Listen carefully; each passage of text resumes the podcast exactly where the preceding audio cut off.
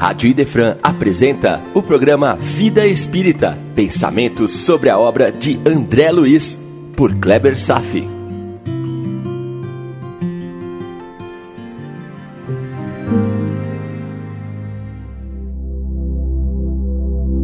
Nosso Lar, capítulo 49, Regressando à Casa, parte 1. Nesse capítulo, André Luiz sofre verdadeiro impacto estonteante ao regressar ao antigo lar e encontrá-lo completamente modificado. Como você teria se sentido diante da mesma situação? Isso é muito difícil de avaliar. Será que conseguiria dar conta da situação? Hum? A aflição e um pouco de ansiedade começam naquele instante em que Clarencio, ao se despedir dele nas ruas do Rio de Janeiro, assinala, abre aspas, você tem uma semana ao seu dispor. Depois de tantos anos de aflição e sofrimento no umbral, oito anos no total, e após um período de um ano de dedicação lá nas câmaras de retificação, com a supervisão direta do ministro Genésio e a preceptoria direta de Narciso e Tobias, de repente, André Luiz é liberado por sua conta e por conta da sua consciência para visitar seus entes queridos que ficaram. E ouve o seu protetor dizer: Você tem uma semana ao seu dispor. Isso nos dá um certo friozinho na espinha. E para melhorar a situação, ainda houve a confirmação definitiva da sua autonomia naquela singela exclamação: Passe bem, André. Agora sim, começa o grande momento da aprovação. Não é expiação, é prova. É prova, meu irmão. Agora começa o chamado testemunho, ou seja, provar na prática que realmente aprendeu a lição. Sozinho, apenas ele e Deus. Chega de teorias. Lá estava ele, passos trêmulos, indecisos.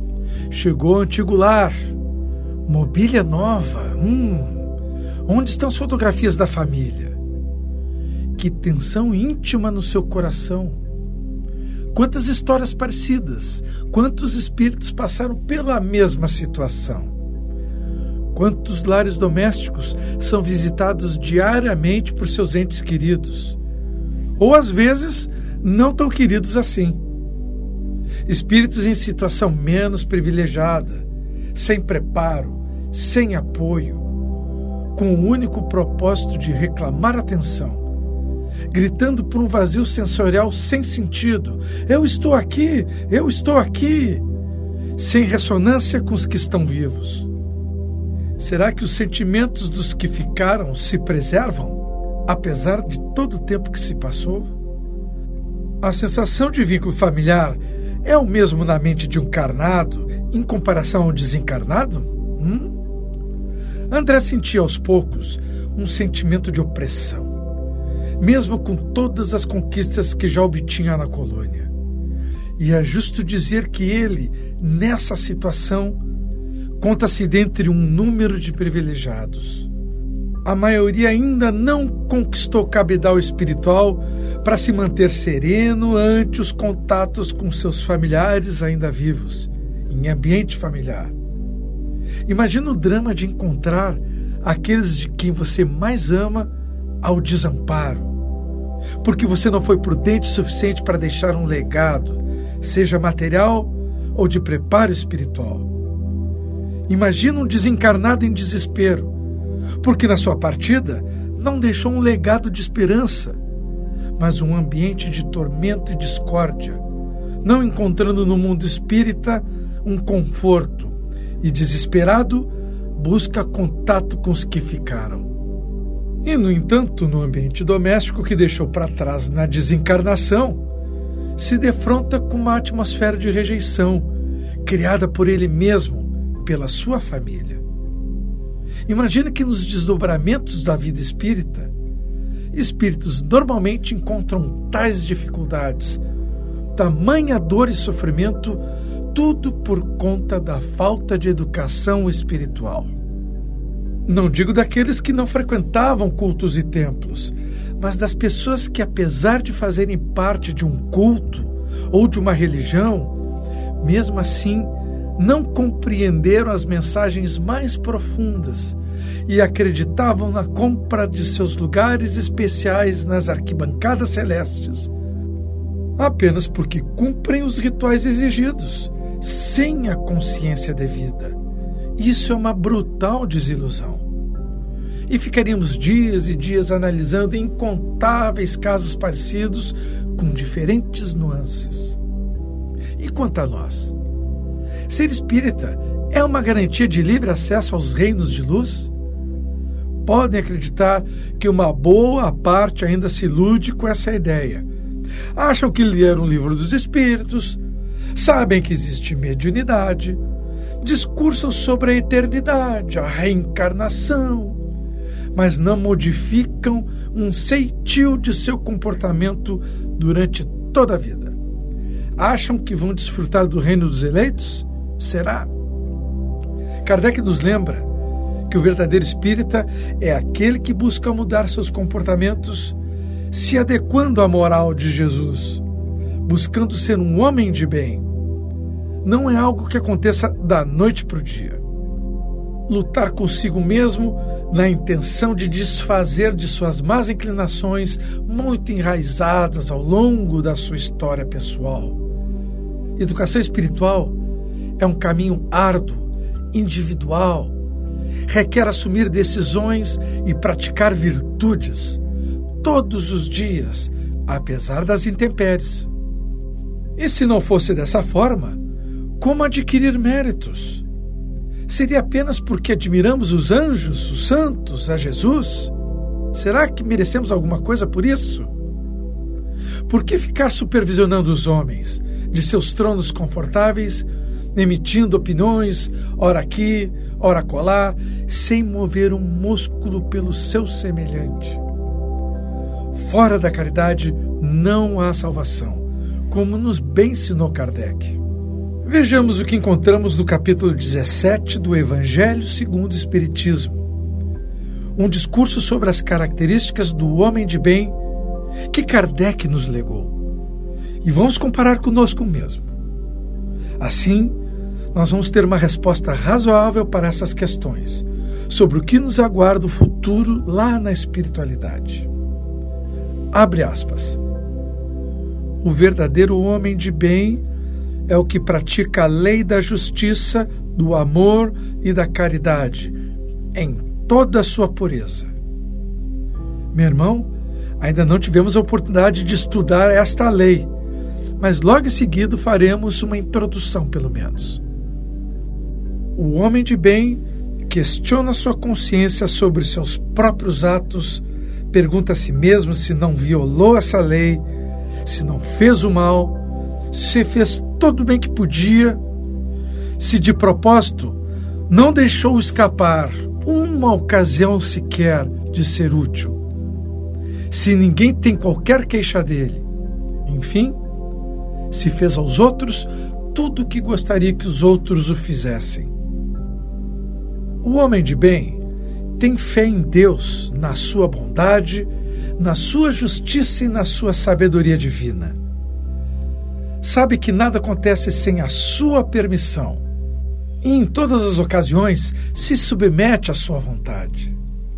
Tem fé no futuro, razão pela qual coloca os bens espirituais acima dos bens temporais.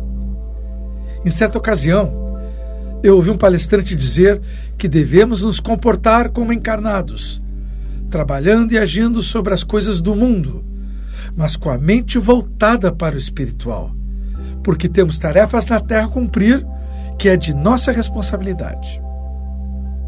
Acho que devemos viver como espíritos na terra assim, trabalhando nos moldes da matéria que se apresenta, mas dedicando todas as ações para a vida espiritual pois que é o mundo das consequências. Cumprir nossas tarefas e desfrutar das coisas boas deste mundo, mas sempre com a mente polarizada para o alto. Viver a harmonia entre a horizontalidade da vida material, com a verticalidade da vida espiritual. E você? Questão em aberto. E sigo num texto. O homem de bem sabe que todas as dificuldades da vida, todas as dores, todas as decepções são provas ou expiações e as aceita sem queixa. O homem bondoso, que possui sentimento de caridade e de amor ao próximo, faz o bem pelo bem, sem esperar recompensa. Retribui o mal com o bem, defende o fraco contra o forte e sacrifica sempre seus interesses pela justiça. Está difícil de encontrar um perfil assim no dia a dia, né, meu irmão? O homem de bem encontra satisfação nos benefícios que distribui, nos serviços que presta, nas alegrias que proporciona aos outros, nas lágrimas que enxuga, nas consolações que prodigaliza aos aflitos. O seu primeiro impulso é para pensar nos outros antes de pensar em si. É para cuidar dos interesses alheios antes do que os seus próprios interesses. O egoísta, ao contrário, calcula os ganhos e as perdas decorrentes de cada ação generosa. O homem de bem é bom, humano, benevolente para com todos, sem distinção de raças ou de crenças, porque vê todos os homens como seus irmãos. Respeita nos outros todas as convicções sinceras e não amaldiçoa quem não pensa como ele. O homem de bem em todas as circunstâncias tem como guia a caridade. Sabe que todo aquele que prejudica os outros com palavras maldosas, que fere com seu orgulho e o seu desprezo os sentimentos de alguém, que não se importa em causar um sofrimento, uma contrariedade, quando esse poderia ser evitado, e que não possui amor pelo próximo, não merecerá o perdão de Deus até que se arrependa no fundo do seu coração. O homem de bem não alimenta ódio, nem rancor, nem desejo de vingança. A exemplo de Jesus, perdoa e esquece as ofensas e apenas se lembra dos benefícios porque sabe que será perdoado conforme houver perdoado. É tolerante para com as fraquezas alheias porque sabe que ele mesmo tem necessidade de tolerância e recorda as palavras do Cristo, abre aspas, atire a primeira pedra aquele que se achar sem pecado. O homem de bem não se satisfaz em procurar os defeitos alheios, nem ainda em colocá-los em evidência. Se a necessidade o obriga a fazer isso, procura sempre o bem que possa atenuar o mal estuda suas próprias imperfeições e trabalha sem cessar para combatê-las. Emprega todos os seus esforços para poder dizer no dia seguinte que existe algo nele de melhor do que no dia anterior. O homem de bem não procura exaltar seus conhecimentos, seus talentos, em detrimento dos outros. Ao contrário, aproveita todas as ocasiões para fazer ressaltar as qualidades alheias. Não se envaidece de sua riqueza, nem de suas vantagens pessoais, por saber que tudo que foi lhe dado pode ser tirado. Usa, mas não abusa dos bens que lhe são concedidos, pois sabe que é um depósito do qual terá que prestar contas. Sabe que se empregar esses bens na satisfação de suas paixões, o maior prejudicado será ele mesmo. Se nas relações sociais alguns homens estão sob seu comando, eles os trata com bondade e benevolência, porque são seus semelhantes perante Deus. Usa sua autoridade para lhes erguer o moral e não para os esmagar com seu orgulho. Evita tudo quanto lhes possa tornar mais difícil a posição subalterna em que se encontram. E ao contrário, quando ele é o subordinado, compreende os deveres da posição que ele ocupa e se empenha em cumpri-los da melhor maneira possível. Finalmente, o homem de bem respeita todos os direitos que as leis da natureza asseguram aos seus semelhantes, como deseja que os seus sejam respeitados. Essa não é uma lista completa de todas as qualidades que distinguem o homem de bem, mas aquele que se esforçar para possuí-las estará no caminho que conduz a todas as demais virtudes. Linda apresentação. Eu pensei aqui no último versículo do Sermão da Montanha, lá em Mateus capítulo 5, verso 48. Quando após Jesus proferiu um dos maiores ensinamentos para a humanidade, com a mais completa singeleza do espírito mais puro que já esteve entre nós, quando ele disse, abre aspas, portanto, sejam perfeitos como perfeito é o Pai celestial de vocês. Fecha aspas. Ser perfeito é ser este homem de bem. Certamente, André Luiz conhece essa passagem e, a partir do seu arrependimento mais profundo e a demonstração dos seus méritos, angariados pelo trabalho dedicado lá nas câmaras de retificação do Ministério da Regeneração, iniciou seu processo de soerguimento. E nessa nova estrada adquiriu o ingresso para visitar sua antiga família, mas não na condição de um espírito desesperado pela consciência de sua morte que anda errante e se vincula aos seus entes queridos numa posição mais doentia do que generosa. Agora, André Luiz está preparado para o reencontro, movido pelos sentimentos das saudades, mas também disciplinado pela sua nova condição de existência. Agora, ele trabalhava seu espírito para se tornar um homem de bem na busca de sua perfeição. André desfrutava de uma alegria que se traduzia nas seguintes palavras: abre aspas. Imitando a criança que se conduz pelos passos dos benfeitores, cheguei à minha cidade. Tinha a sensação indescritível do viajante que torna ao berço natal depois de longa ausência. Sim, a paisagem não se modificara de maneira sensível as velhas árvores do bairro, o mar, o mesmo céu, o mesmo perfume errante. Fecha aspas. Começava a transformação mais profunda que podemos aguardar, que nos chega através das provas bem vividas. Agora, ele não iria se transformar a partir do seu trabalho de dedicação ao próximo. O que o aguarda é o desafio da prova será uma condição que o fará transformar-se em seu egoísmo para as transcendentes forças da renúncia. O ego será colocado de lado. O homem de bem estava nascendo e o parto estava para acontecer. E começou, bem ali, naquele instante que se depara com Ernesto, o homem que o substituiu no lar terreno. Vamos ouvi-lo.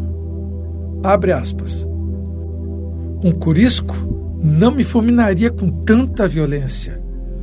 Outro homem se apossara do meu lar. A esposa me esquecera. A casa não mais me pertencia. Valia a pena ter esperado tanto para colher semelhantes desilusões? Corri para o meu quarto, verificando que outro mobiliário existia na alcova espaçosa. No leito, um homem de idade madura, evidenciando melindroso estado de saúde. Fechar aspas. Meu irmão, quem de nós poderia jurar que não teria a mesma reação de surpresa e provavelmente até mais descontrolada? Mas quem de nós já foi tocado nas fibras da alma pelas mãos bondosas do Criador ao ponto de rapidamente conter os impulsos mais primitivos para dar abertura aos novos sentimentos de amor. Ainda poucos. Ouça o que ele disse, abre aspas. De pronto, tive ímpetos de odiar o intruso com todas as forças. Mas já não era eu o mesmo homem de outros tempos. O Senhor me havia chamado aos ensinamentos do amor, da fraternidade, do perdão. André ouviu o chamado. No finalzinho do Evangelho de João, capítulo 21, verso 19, após a cruz, Jesus reapareceu para os seus apóstolos na maior prova de que existe a vida após a morte e com a cósmica beleza de quem é a luz do mundo, disse apenas isso: Segue-me. André Luiz ouviu esse convite. Já não era mais o mesmo. Emmanuel, no prefácio, lembrou desse fato quando o chamou de novo amigo de Jesus. Eu mesmo estou embargado em perceber como Deus manifesta a sua grandeza na expressão mais simples que podemos escutar. Segue-me. Convite aceito por André Luiz. E como a doutrina pode ser consoladora para aqueles que perderam seus entes queridos, mostrando que nossos amados não desaparecem para o nada, mas que podem estar ao nosso lado. E podemos receber sua atenção através dos canais sutis dos sentimentos. Mas aqui nesse trecho, se prova a realidade de que isso acontece. Olha o que a filha dele disse. Abre aspas. Vim vê-los, mamãe, exclamou a primogênita. Não só para colher notícias do doutor Ernesto, como também porque hoje singulares saudades do papai me atormentam o coração. Desde cedo, não sei por que penso tanto nele é uma coisa que não sei bem definir. Nossas famílias estiveram, estão e sempre estarão ligadas a nós pelos fios tênues do amor entre os corações. E a felicidade não acontece apenas quando nós percebemos as presenças amadas. Lembre que a felicidade também acontece nos corações que se foram a vida material e a imaterial está fundida, interconectada na perfeição criada por Deus. Viver essa realidade aqui na Terra, como um espírito, nos torna mais atentos a essas relações de sentimentos intercambiados. Nossos entes não estão presentes fisicamente hoje, mas um dia estaremos juntos compartilhando nossa viagem rumo à nossa perfeição. Deus vai plantando nossos jardins de esperança e felicidade, bastando de nossa parte que aprendamos a cartilha do amar uns aos outros. Meu irmão, estamos nos dirigindo para o final da primeira parte de nossos estudos do capítulo 49. Teremos muitas considerações a fazer a respeito principalmente que eu não deixarei de estudar aquela que talvez seja a principal lei que Deus plantou em nossa alma quando nos criou. A lei do amor, justiça e caridade. Lei esta que André Luiz agora está sentindo seus efeitos. Por quê? Porque ele vai nos demonstrar como viver plenamente essa lei mesmo sendo um candidato iniciante a discípulo de Deus. Por hoje era isso. Desejo paz a todos e até breve.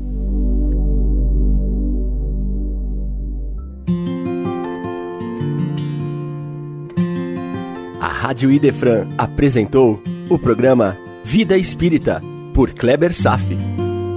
Todas as terças e quintas, às nove da manhã. Programa Vida Espírita